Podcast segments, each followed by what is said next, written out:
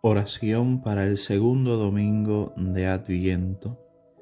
Señor Todopoderoso, rico en misericordia, cuando salimos ansiosos al encuentro de tu Hijo, no permitas que lo impidan los afanes de este mundo.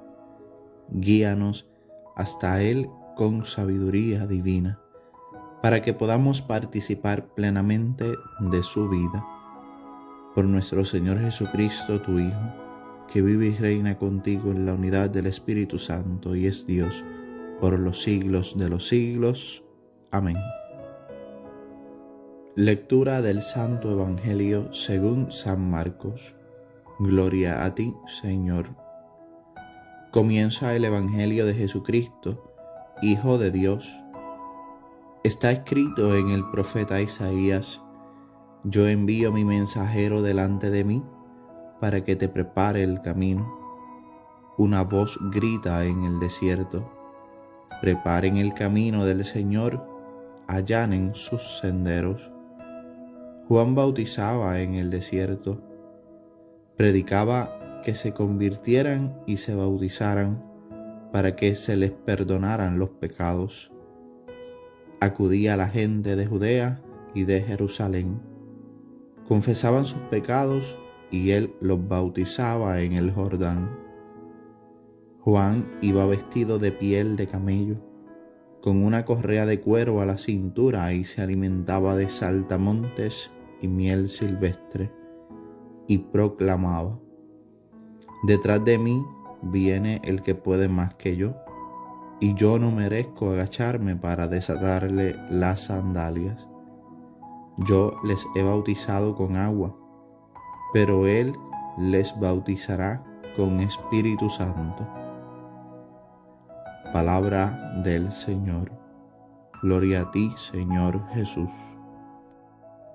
Hoy se enciende la segunda vela de la corona de Adviento, que nos recuerda que vamos avanzando en el camino hacia el encuentro del Señor que viene del Dios que se acerca, del Rey que quiere compartir su reinado con nosotros. Y si nosotros como iglesia nos estamos preparando para recibir al Señor, al Salvador, al Mesías, al Emanuel, que es el Dios con nosotros, que salva y que redime, debemos de continuar con intensidad, conciencia y perseverancia el camino para el Señor. Y para eso el Evangelio de hoy nos da unas claves muy importantes que no podemos pasar por alto porque es necesario realizar lo que se pide en el Evangelio de hoy. Esta buena noticia que hemos escuchado condensa el mensaje en una palabra, conversión, convertir el corazón a Dios que ama.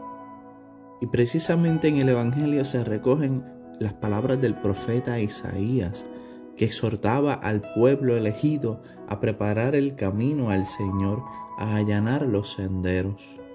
Cada discípulo del Señor que quiere verdaderamente vivir encuentro renovador con Jesucristo, tiene que precisamente examinar su vida para ver si ésta está siendo un encuentro con el Señor. Si cada día y cada momento de la vida se está encontrando al Señor Jesús en los momentos ordinarios.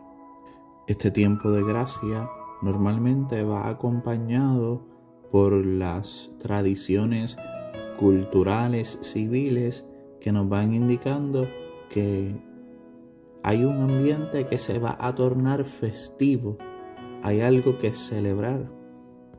Y por eso se puede ver que en los comercios ya hay adornos, luces de Navidad, regalos. Y esas cosas externas que son buenas porque nos ayudan a entrar un poco en el ambiente preparatorio para la Navidad, cuestan, tienen un valor, hay que pagar algo por ello, tienen un costo monetario para poder adquirirlo. El tiempo de Adviento se asemeja a todas esas cosas preparatorias externas que se realizan para recibir el tiempo de la Navidad, con la única distinción que en el plano de la vida espiritual y para vivir un adviento que nos lleve a la plenitud de la alegría de la Navidad, no hay que invertir un solo centavo, no hay que comprar nada externo. Solo se necesita una disposición del corazón para examinar si hay algún sendero que allanar, si hay alguna laguna que rellenar. Es decir, ver si hay algo que todavía hay que convertir y ponerlo en las manos del Señor. Para que la alegría de la Navidad sea auténtica, debe de haber un adviento bien vivido, un camino bien preparado para salir al encuentro del Señor. Por eso unas preguntas básicas nos ayudarán en este segundo domingo de Adviento a ver dónde estamos ubicados. Y es que tenemos que preguntarnos cómo es nuestra relación con el Señor. ¿Dónde estoy en mi relación con Jesucristo? ¿Dónde está puesto mi corazón? ¿Estoy adornando mi vida espiritual con la oración, con una confesión sincera de los pecados, con un arrepentimiento quizás de una vida pasada.